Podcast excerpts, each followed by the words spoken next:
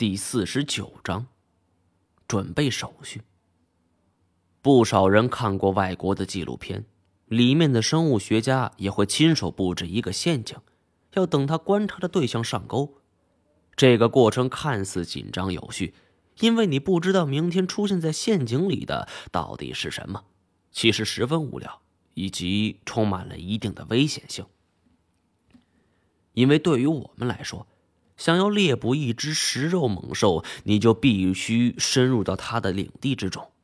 在机关陷阱布置好之前，只能是求爷爷告奶奶不要遭遇到。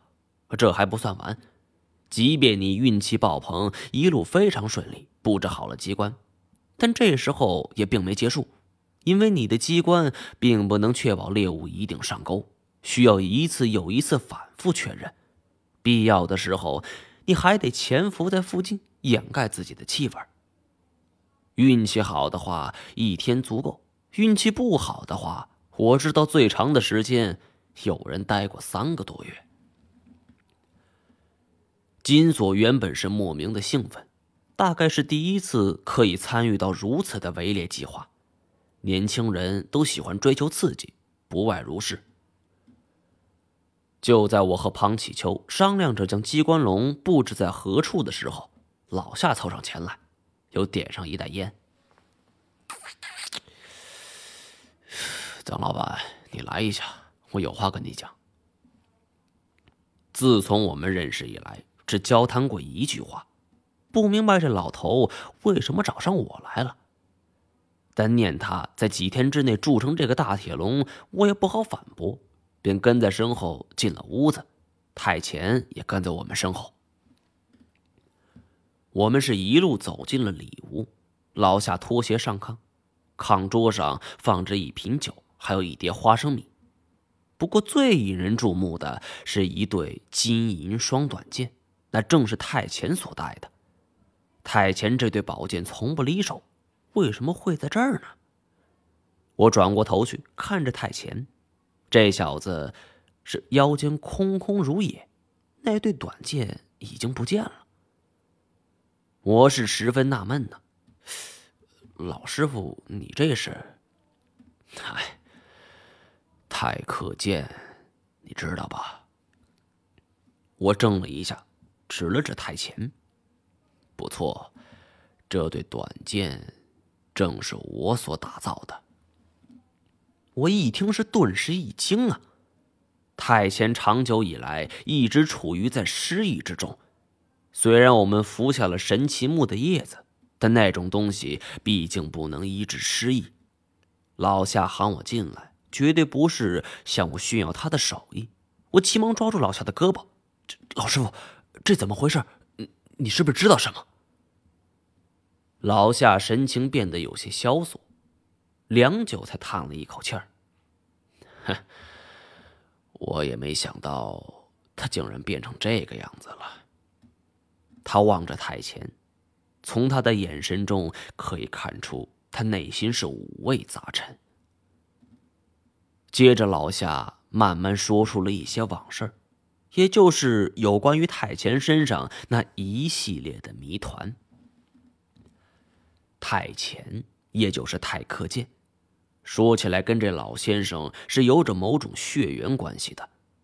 论辈分，太前还得喊一声叔。我心说，难怪呢，老夏要留住太前，原来两人是叔侄关系。不过看这太前的样子，又像是刚出生不久。因为老夏是后来搬进村的，在那个年代之下，村里的同族人很排斥外人。再加上老夏时运不济，就没多久，这媳妇就死了。他后来娶了邻村的一个姑娘，可没想到这位姑娘也死了。一时间，村子里是纷纷传言说这新来的铁匠是个可欺的命。用老夏自己自嘲的话来说，就那时候村里的母蚊子也都不搭理他。但是凡事也都有例外。老夏在村里人的眼中是一个怪人，可偏偏村里有一个小孩也被人们看作怪人。这个人就是太克剑。太家是村子里数一数二的大户。据说祖上是明朝时期的兵部红人，跟兵部尚书郑洛是生死之交。后来满清入关，泰家人是消极避世，便来此绝境。尽管过去几百年，但是泰家族长还是保持了老学究的做派，保持着家族传统，尤其重视这传宗接代、子嗣绵延。可是泰克健身为泰家的子孙，又是一个男孩，却不怎么受人待见。究其原因，是因为泰克健的出身。说到此处，老夏抬眼望了望太前，直到太前点点头，老夏。才接着讲了下去。那个年代之下，泰家的婚礼是要以父母之命、媒约之言的。泰克健的母亲是族长的小女儿，是备受宠爱的。可是有一晚，一个外乡的教书先生路过此地，被一头野猪所伤。路过泰家人给看到，便主动抬回村子救治。就像戏文里所写的一样。泰克健的母亲和这位教书先生一见钟情，两人珠胎暗结。后来，教书先生因为有什么事情就离开村子，而泰克健的母亲却发现自己已经怀了身孕了。得知自己女儿与别人私通，族长大怒，为了显示自己的无私权威，他责令女儿必须将这个孩子给打掉。